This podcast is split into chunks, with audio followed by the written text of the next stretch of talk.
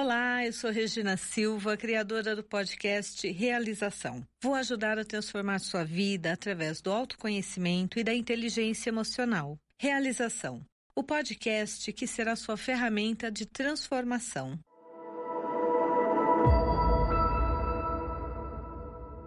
Hoje nós vamos falar sobre síndrome do impostor. Eu acho que a primeira coisa que nós precisamos entender é qual é a diferença entre uma síndrome e uma doença. A síndrome, na verdade, ela é um conjunto de sintomas que vão definir um determinado estado clínico que se associa a uma doença a um problema de saúde, na verdade. Então, quando nós falamos uma síndrome, estou dizendo que aquela pessoa ela vai ter um conjunto de reações, às vezes emocionais, às vezes físicas, mas que normalmente ela não, ela não tem uma causa específica. É diferente, por exemplo, quando eu falo de uma doença, porque a doença ela tem uma causa específica. Você consegue, a pessoa te fala o que está sentindo, você consegue diagnosticar e você consegue medicar enquanto que a síndrome não. A síndrome muitas vezes você tem que pesquisar para saber o que exatamente está por trás de todos aqueles sintomas. Essa é a grande diferença. A síndrome do impostor na verdade, ela foi criada em 1978 por duas psicólogas, pela Pauline Clancy e a Susana Innes. A condição, ela é definida pelas pesquisadoras como uma experiência individual baseada em uma autopercepção de falsidade intelectual, ou seja, de ser uma fraude. Na minha opinião, todos nós em algum momento passamos por um momento de nos sentirmos uma fraude.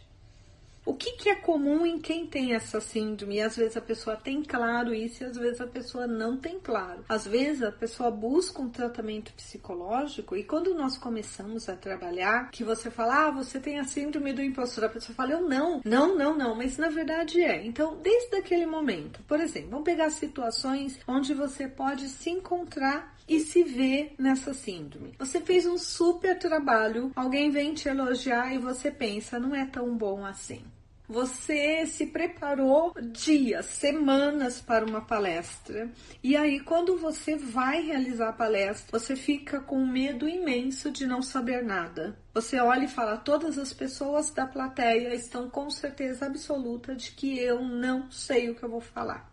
Todas as pessoas estão vendo que eu não sou capaz. Você vai para uma avaliação de performance e você já tem certeza absoluta que você não vai conseguir o resultado que você gostaria. Você é promovido, mas dentro de você você tem certeza absoluta de que você não está pronto para isso. Às vezes isso é real, às vezes nós realmente não estamos tão prontos. Olha como isso pega em alguns momentos e nós não temos como sair disso, né? Há mais ou menos uns 13, 14 anos atrás, eu comecei a trabalhar como consteladora e não como assistente. Eu era assistente, eu fiz três anos de curso, fiz diversos cursos, mais de quatro, cinco cursos sobre constelação e eu trabalhava como assistente. Chegou um determinado momento que eu tive que ser a pessoa consteladora. E eu lembro que na primeira constelação que eu fui fazer, eu estava tão nervosa que a pessoa que trabalhava comigo, uma amiga, a Maristela, ela olhou para mim e falou assim: Mas por que, que você tá com tanto pânico? Você não sabe fazer isso? Você já fez mais de 500 horas de constelação. E eu dizia para ela: ainda não é o suficiente, ainda não é o suficiente. E eu lembro que pouco antes de nós entrarmos na sala para fazer a constelação, ela olhou para mim e falou assim: Mas você não fez nenhuma formação, você só foi foi assistente? Eu falei, não, eu fiz quatro ou cinco formações. E ela olhou para mim e falou assim: o quê? quatro ou cinco formações em constelação e você está aqui me fazendo entrar em pânico, achando que você não sabe nada. É exatamente isso. Naquele momento bateu a síndrome do impostor. Eu me senti insegura, eu me senti com medo e eu comecei a achar que tudo que eu sabia não valia nada. Óbvio, a constelação foi ótima. E desde então, aí já fazem 12 anos que eu atendo em constelação. Hoje a constelação, eu brinco, né? Dá pra fazer de olhos fechados. Mas, naquele momento, bateu. Então, por isso que eu digo, eu acho que é muito comum que muitas vezes nós tenhamos momentos onde nós entremos nesse, nessa perspectiva de nos sentirmos uma fraude. E normalmente isso é em relação ao conhecimento. É quando nós nos sentimos com menos capacidade do que realmente temos. Você já passou por isso em algum momento da sua vida? Você realmente estudou, você realmente fez um monte de coisa, mas naquele momento da avaliação você se sentiu incapaz? Porque muitas vezes nós não nos damos conta de que nós temos essa síndrome. Às vezes eu até faço questão de contar alguma situação que eu passei, porque nós temos uma fantasia, nós fazemos uma coisa, isso vem muito dessa síndrome, de nós nos compararmos e acharmos que o outro, o outro é perfeito. O outro nunca sentiu isso, o outro nunca teve medo de entrar num palco. O outro nunca ha, amarelou, como se diz por aí. E não é verdade. Às vezes ocorre uma situação que naquele momento a comparação faz você perder toda a sua confiança. Às vezes, o fato de você estar numa situação onde você realmente ocorreu um imprevisto. Eu contei para vocês uma situação em que ocorreu no início, quando eu saí de um cargo e fui para outro. Faz aqui uns 20 anos, uau, muito tempo. Teve um período que eu realizei N tá? Eu fiz um trabalho junto com o Instituto Gente e eu realizei muitas palestras dentro de escola para professores, trabalhando com o quê? Trabalhando com jogos psicológicos, com carícias, com, é na verdade assim, como trabalhar melhor a questão dos alunos, não entrar em jogos, trazer os alunos mais para si e usava análise transacional. E eu fui convidada a dar uma palestra para 50 professores. Então a escola me contratou, eu fazia isso já há um ano mais ou menos, e eu cheguei lá super feliz, vou dar uma palestra. E quando eu cheguei, a diretora me recebeu e me disse: oh, Nós tivemos uma pequena modificação. Falei, hum, nós convidamos mais algumas pessoas. Falei, ah, tudo bem. 50 deve ser 55, 60, nada além. Não, na verdade, assim, ela tinha convidado outra escola e haviam 500 pessoas no auditório. Ou seja, me preparei para 50 e tinham 500. E a pessoa que estava fazendo a palestra antes de mim, ela era uma PhD em educação. Naquele momento eu olhei e falei, uau, será que tudo que eu sei? E aí, como é que nós quebramos isso? Naquele momento, aquilo, eu tinha certeza do que eu fazia. Eu brinquei. E eu trouxe aquela situação à tona. E isso quebrou todo o auditório, assim, no sentido de que todo mundo começou a rir, porque eu falei, gente, vocês me convidam assim, falar para 50 pessoas e eu chego aqui tem 500 e uma PHD falando antes de mim. Como é que é isso? Como é que vocês, como é que nós vamos fazer? E aí eu lembro que as pessoas começaram a rir. Eu falei, agora eu não sei se o que eu tenho para ensinar é o suficiente. Ou seja, eu expus, eu falei sobre esse medo, eu brinquei com ele, joguei ele para direita, para esquerda e foi ótimo foi excelente. Agora, nem sempre nós temos esse jogo de cintura. A Dani, ela fez duas enquetes só para nós entendermos como está o nosso público, precisamos de óculos. Você já sentiu que não merecia ocupar o cargo ou a posição que tem? 24 pessoas das que responderam responderam que sim e 76 que não. Você sabe o que é a síndrome do impostor? 35 responderam que sim e 65 que não. Como é que eu sei que eu tenho a síndrome do impostor? Ou eu estou vivendo uma fase onde eu estou tendo uma síndrome do impostor? Ou eu estou sendo estimulada a ter a síndrome do impostor? Normalmente, pessoas que são muito perfeccionistas, elas têm uma tendência a nunca acharem que o que elas fazem é o suficiente. Elas estão fazendo algo incrível, fantástico, mas dentro delas elas pensam, podia fazer melhor. E todos nós podemos fazer melhor. Mas nós temos que entender que naquele momento aquilo é o melhor que eu estou fazendo. Existem pessoas que criam o hábito de desqualificar o que, na verdade, o valor daquilo, o próprio valor diante do que estão fazendo. Esse é um hábito que nós precisamos cortar. Por quê? Quebrar, eliminar. Por quê? De novo, vamos lá. Minha mente 10% consciente, 90% inconsciente. O que significa isso? Significa que tudo que eu fico repetindo continuamente para mim, eu chego uma hora que eu começo a acreditar. É isso que faz com que quando você conte uma grande mentira ou você fica repetindo uma mentira por muito tempo, chegue uma hora que você mesmo perca a noção ou a consciência se aquilo é real ou não. O primeiro ponto é quando nós somos muito perfeccionistas. O perfeccionismo pode ser uma característica de personalidade ou pode ser estimulado pelo lar que nós vivemos. Existem pessoas que nascem perfeccionistas. Às vezes nós brincamos, ah, é virginiana, é perfeccionista. Não é exatamente isso. São características que nós trazemos e que muitas vezes nós não sabemos explicar de onde elas vieram. A não ser que nós vamos, comecemos a fazer um trabalho de autoconhecimento para buscar o porquê disso.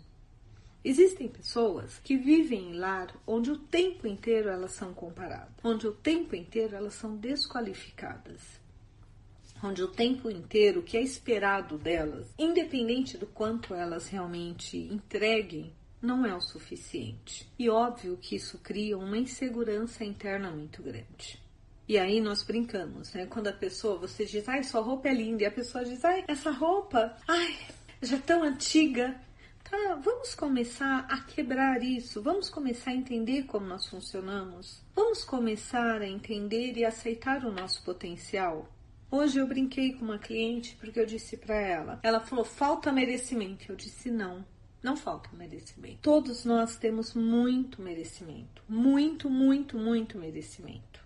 O que acontece é que nós não nos damos permissão, não temos permissão para viver o merecimento que nós temos. Nós já nascemos, nós somos perfeitos, nós temos a capacidade de fazer o que quisermos e muitas vezes não fazemos. Então não é a questão do merecimento, é a questão da permissão. E o que me faz não ter permissão?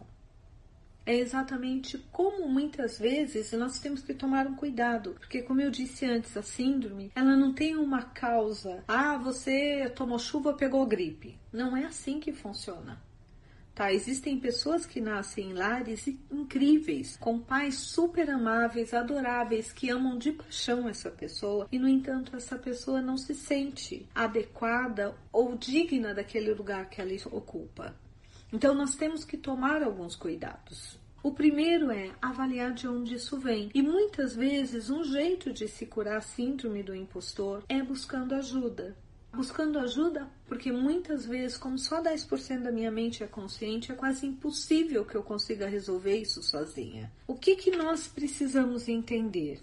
O que eu estou sentindo, porque é isso que vai me dar clareza se eu estou vivendo uma síndrome do impostor ou se eu estou vivendo um momento de insegurança. Toda vez que eu estiver vivendo uma situação onde eu não me sinto capaz intelectualmente, eu tenho que parar e respirar e entender de onde isso veio. Vamos entender isso falando um pouquinho de psicologia, já que é um termo psicológico, e vamos falar um pouquinho também de constelação. Nós precisamos lembrar que a nossa memória é emocional. Todo mundo que me conhece sabe que eu amo pérolas, porque sempre dá para fazer uma explicação usando pérolas. O fio que vocês estão vendo é a emoção. Cada pérolazinha é o evento que eu guardo. Então imagine que você vem colecionando desde que você se conhece por gente, situações onde você não se sente capaz, competente ou adequado àquela situação. Óbvio que quando você está diante de uma situação onde você tem que se expor, onde você tem que se bancar, se você naquele momento entrar em uma insegurança e você ativar todas essas memórias, qual é a probabilidade de que você efetivamente consiga reagir e se sair bem? normalmente é mais difícil. O que é diferente de uma pessoa que já viveu aquela situação ou de uma pessoa tá? que se sente seguro e, e, se acha capaz. Dentro da constelação, o que eu tenho percebido quando nós falamos sobre a síndrome do impostor é que muitas vezes a pessoa não está ocupando o seu lugar. Lembra que nós falamos de constelação? A constelação tem três regrinhas. Eu sempre brinco que para mim a primeira sempre é a hierarquia. Primeiro vem o passado, depois o presente, depois o futuro. A segunda regra se chama pertencimento. O que significa isso? Nós sabemos hoje E já foi até criado uma, uma técnica específica para trabalhar os não nascidos. Ou seja, nós sabemos hoje por pesquisas que a cada 10 gestação é muito comum que exista a probabilidade de 6 serem gêmeos. Desses 6, normalmente um às vezes nasce, os outros 5 não. Então é muito comum, esse é um ponto. Outro ponto é: é muito comum quando um casal tem um aborto que eles não falem sobre isso. Não falem por conta da dor. Não fale por conta de que aquilo é algo que eu vou contar por quê. E muitas vezes, hoje nem tanto, mas no passado, um aborto às vezes era feito antes do casamento, no início do casamento, e as pessoas não falavam. Às vezes era um segredo, ninguém na família sabia. Só que o próximo filho que nascia, o que acontecia? Ele não ocupava o lugar dele. Em vez dele ser o primeiro, ele era o segundo. No caso de gêmeos, com gêmeos não nascidos, ocorre a mesma coisa. E você muitas vezes não sabe por que, que você se sente inadequado. Porque o tempo todo você se sente como se você estivesse vivendo fora do seu lugar. Por que, que isso ocorre? Porque realmente a pessoa não está no lugar dela. Então, por isso, quando nós falamos a síndrome do impostor, é importante buscar um profissional para te ajudar, porque nós precisamos entender o que está gerando essa síndrome. É uma desqualificação? É um processo que você trouxe, uma herança familiar, onde se você for mulher, a mulher não é valorizada ou o homem não é qualificado? Dentro da sua família, você está superando os seus antepassados e isso, e você não se sente confortável com isso? Ou realmente você não está no seu lugar? E você se sente sendo um impostor porque você está vivendo no lugar de outra pessoa. Já há algum tempo eu comentei que eu sou gêmea, tá? O que acontece? Na segunda semana, terceira no máximo, a minha gêmea não nasceu. Então, o que ocorreu? Mas, independente dela não ter nascido, ela tem o lugar dela. Óbvio que quando nós representamos isso através da constelação, todas as minhas relações ficaram muito mais leves, muito mais suaves. Eu levei anos para entender que havia alguém comigo e que isso me incomodava. E possivelmente isso também me fez, em alguns momentos, vivenciar a síndrome do impostor com, com leveza. Porque, independente dela ter ou não ter nascido, eu sempre fui a primeira tá? Já testei isso com microfisioterapia, já testei isso em constelação. Então hoje nós temos muitas técnicas que nos ajudam a entender as síndromes que nós vivemos e por que que nós vivemos essa síndrome. O que vai fazer com que eu tenha a síndrome do impostor pode ser totalmente diferente, por exemplo, da Cristina, porque nós viemos de lares diferentes, situações diferentes, padrões e crenças diferentes. Como é que eu sei que eu estou vivenciando? Como é que eu sei que eu estou querendo ou não, consciente ou não, vivendo uma síndrome e achando que isso daí é comum a todas as pessoas? Principalmente quando em momentos onde eu preciso fazer, me provar intelectualmente, eu me sinto incompetente eu me sinto incapaz, eu me sinto independente do resultado. É muito comum nós ouvirmos pessoas que têm sucesso, pessoas que são inteligentes, tá? De repente olhar e dizer assim: "Ah, eu tive sorte". "Ah, você é muito inteligente". "Não, eu tive sorte, foi fácil". Aí você olha fala assim: onde foi fácil? Por que, que é tão difícil? O que me faz, o que me leva a aumentar essa síndrome no meu dia a dia? Primeiro, eu desqualificar o que eu realmente conquisto. Eu não conseguir acolher a minha capacidade, ou seja, eu não entender, eu não ter claro quais são os meus pontos fortes, eu sempre justificar que foi sorte. É óbvio, você sempre vai me ouvir, isso é meu slogan. Eu sou uma pessoa abençoada, eu tenho muita sorte, eu realmente acredito nisso.